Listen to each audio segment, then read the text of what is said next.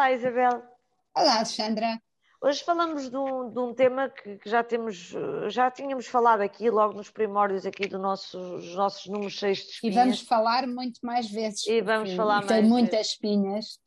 É a geração nem nem. São os jovens que nem trabalham e também não estudam. Uh, jovens entre os 20 e os 34 anos. E, Isabel, uh, em Portugal, esse número duplicou em 2020, ano da pandemia, face a 2019. Portugal tem o quinto maior aumento da União Europeia desta percentagem de jovens nem nem, que nem estudam nem trabalham. A média da União Europeia, Isabel, é assustadora, é próxima de 18% de jovens entre os 20 e os 34 anos que estão nestas, nestas condições.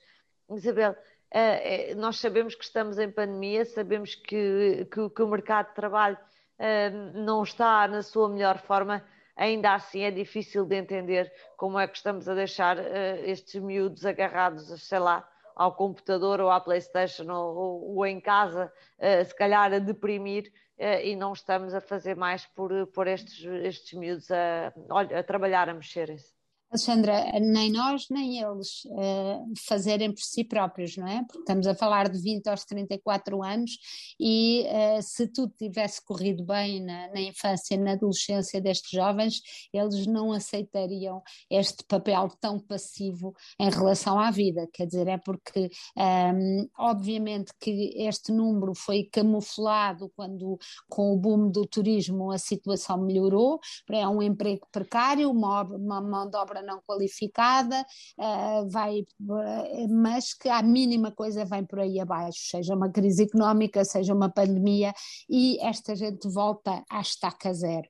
E, e isto mostra que, que, temos uma geração a nível da Europa, quando tanto se investiu na escolaridade, tanto se investiu uh, em que, no, no, ensino superior, que continua aqui uma, e não é pouco, não é? Quase 20% da população uh, desta faixa etária que uh, está, Sem não há maneira e, se, e, sem plano, porque se eles não têm emprego dos 20 aos 34, nem qualificações, se não têm, se estão demasiado apáticos para se mexer eh, e para se fazerem à vida, Uh, são de alguma maneira uma geração perdida uh, e portanto isso é extremamente angustiante. Eu não consigo deixar de, de me pôr no lugar dos pais destes miúdos uh, alguns não se importarão num ciclo de pobreza perpetuado tanta justificação terão para não se preocupar mas muitos outros estarão tão angustiados Alexandra a pensar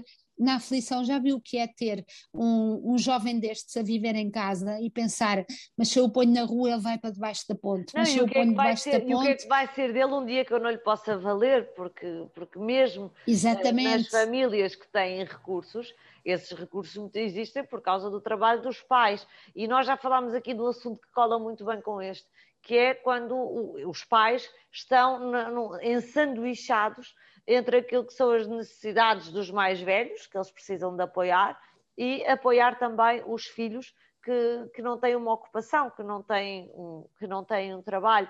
Um, e desse ponto de oh, vista. Alexandra, e eu acho que temos que falar também do ponto de vista, porque nós falamos sempre do amor incondicional, e o amor dos pais é incondicional, talvez, mas uh, nós podemos sentir desprezo pelos nossos filhos, e podemos sentir raiva contra os nossos filhos, e podemos sentir rancor, inclusive, uh, pensar nós demos-te tudo, não era este o filho que eu queria ter, não era esta a filha que eu queria ter. E, e, estes pensamentos corroem e moem, sobretudo quando nós socialmente dizemos que eles não são admissíveis.